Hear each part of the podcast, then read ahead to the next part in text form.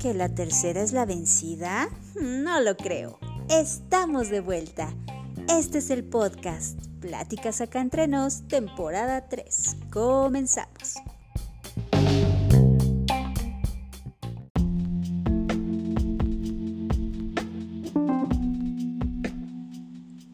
A ver, Mildred, no te vayas a quedar dormida. Ya casi llegan la medianoche. ¿Por qué los reúnes a esta hora?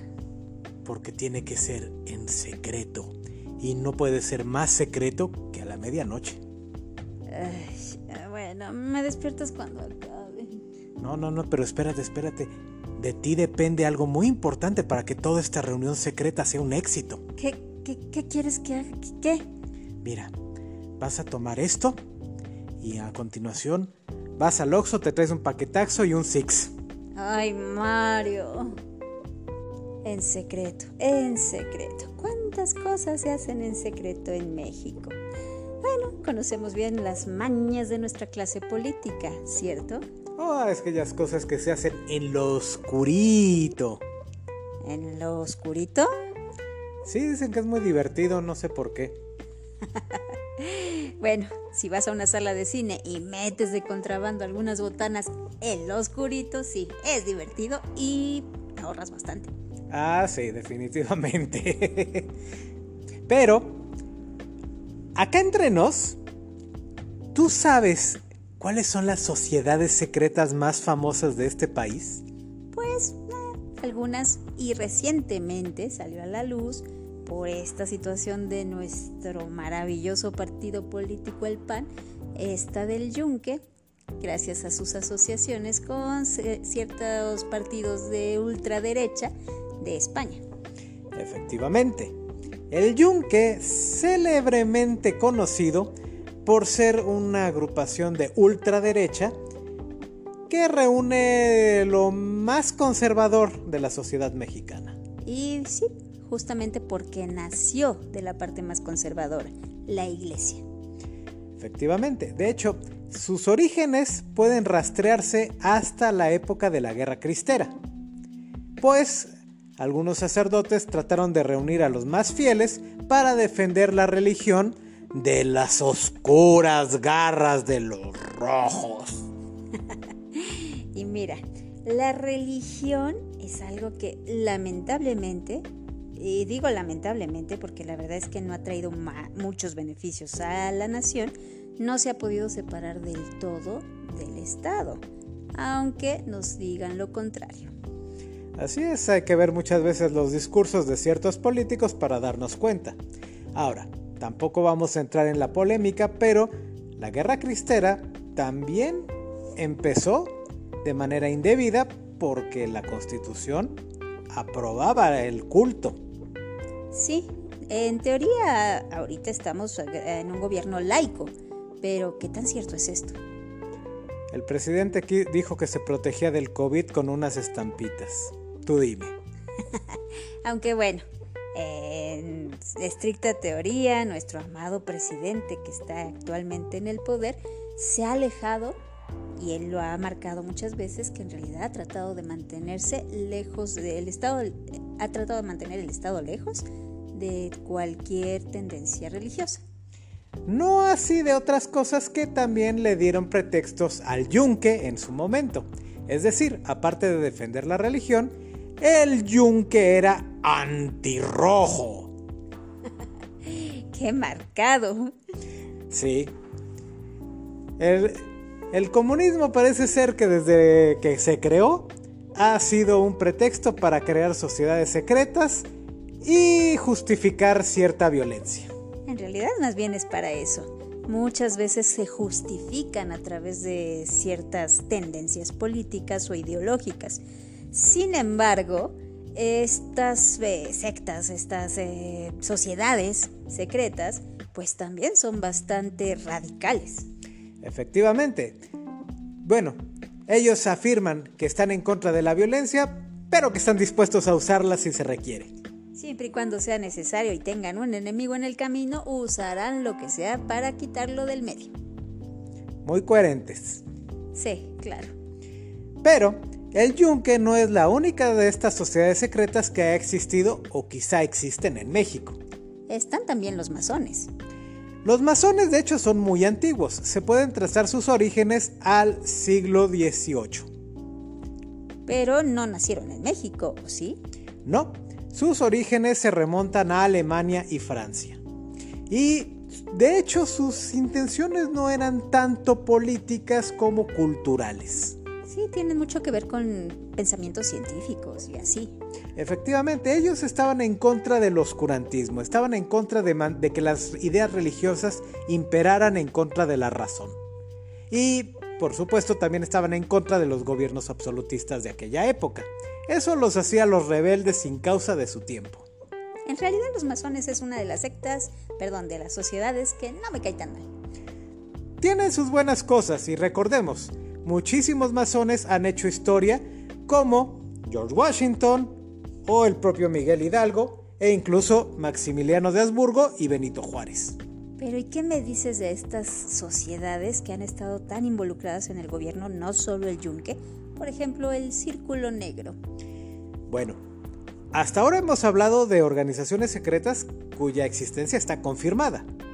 El círculo negro raya en esa extraña, extraña frontera entre la ficción y la realidad. Por un lado, su existencia se conoce porque supuestamente en su lecho de muerte, el último miembro de este grupo decidió confesar su existencia a un periodista. ¿Dónde están las evidencias? ¿Dónde están las pruebas? Eso es otra harina de otro costal. Bueno, se dice que se lo confesó con el único eh, propósito requisito de que no revelara su identidad. Así que bueno, pues lamentablemente no se puede saber quién es la fuente. Ahora, otra cosa es que mucho de lo que cuentan acerca del, del círculo negro puede tener cierta verdad detrás. Recordemos que en el siglo XX México no empezó de la mejor manera que digamos. Estábamos en medio de una dictadura y de pronto hubo una guerra civil que duró 11 años. Sí, toda una crisis en varios sentidos. Y esta, estos conflictos no terminaban porque apenas un caudillo tomaba el poder y había otro queriendo quitárselo. Sí, es como pasa ahora, pero con los narcos. eh, sí. pero bueno, de acuerdo con la leyenda del Círculo Negro, un grupo, principalmente por Plutarco Elías Calles, que los dirigía, lograron llegar a un acuerdo de terminar con el caudillismo en el país y estabilizar por medio de la política, quitando a los militares de la ecuación. Aparentemente el plan funcionó ya que a partir de este, este gobierno de Plutarco Elías Calles y en los subsiguientes hubo una estabilidad y un crecimiento constante en el país. Y cuando algún político quería salirse del huacal, inmediatamente era frenado. Sí, porque se supone que esta sociedad tiene como parte de sus reglamentos lo que ellos llaman la única constitución válida en México. Así es, que básicamente dice que es una monarquía, no es una república. Sí, y bueno, ahora que lo pienso... Tampoco dista mucho de la realidad. Al menos durante 75 años. Sí, más o menos si no contamos al copetes. Aunque, si hemos de hacer caso a la leyenda y a la historia que nos cuentan, el círculo negro llegaría a su fin justo antes de la toma de poder de Vicente Fox. Sí, y por algo se supone que gracias a eso también fue que llegó Vicente Fox al poder, aunque muchos se lo atribuyen al yunque. Efectivamente, o a su hermano gemelo malvado, si cabe decirlo, el muro. Este grupo secreto con nombre de, de supervillano venido a menos es básicamente el grupo más radical de la ultraderecha en México.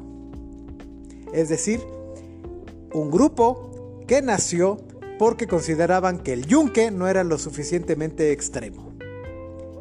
Ultraderechistas, conscientes de que la religión católica debe ser la única y la oficial en el país, y además dispuestos a usar la violencia en cualquier momento. Pues sí, se parece bastante al yunque. Así es, y se dice que miembros del muro fueron Vicente Fox y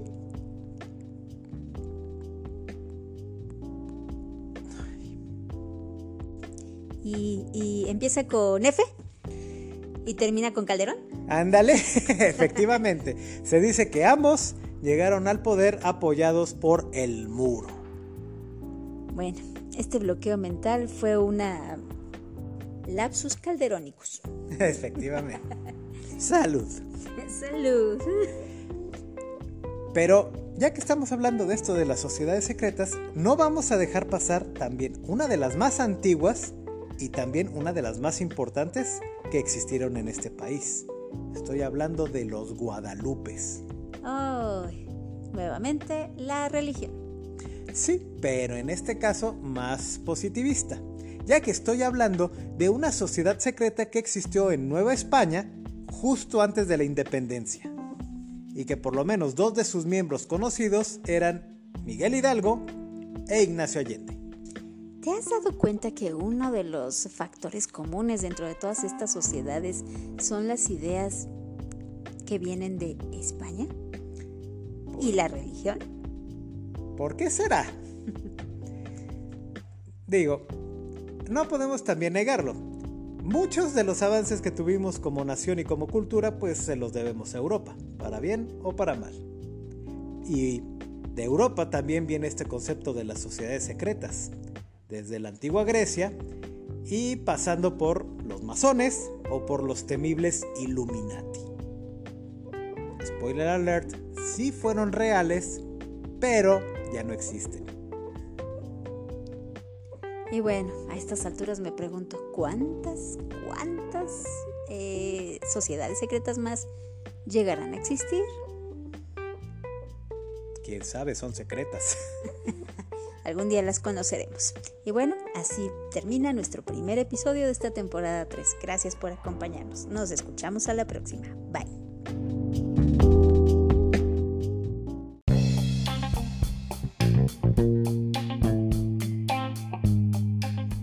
Porque siempre habrá mucho más de qué platicar, nos escuchamos a la próxima. Hasta pronto.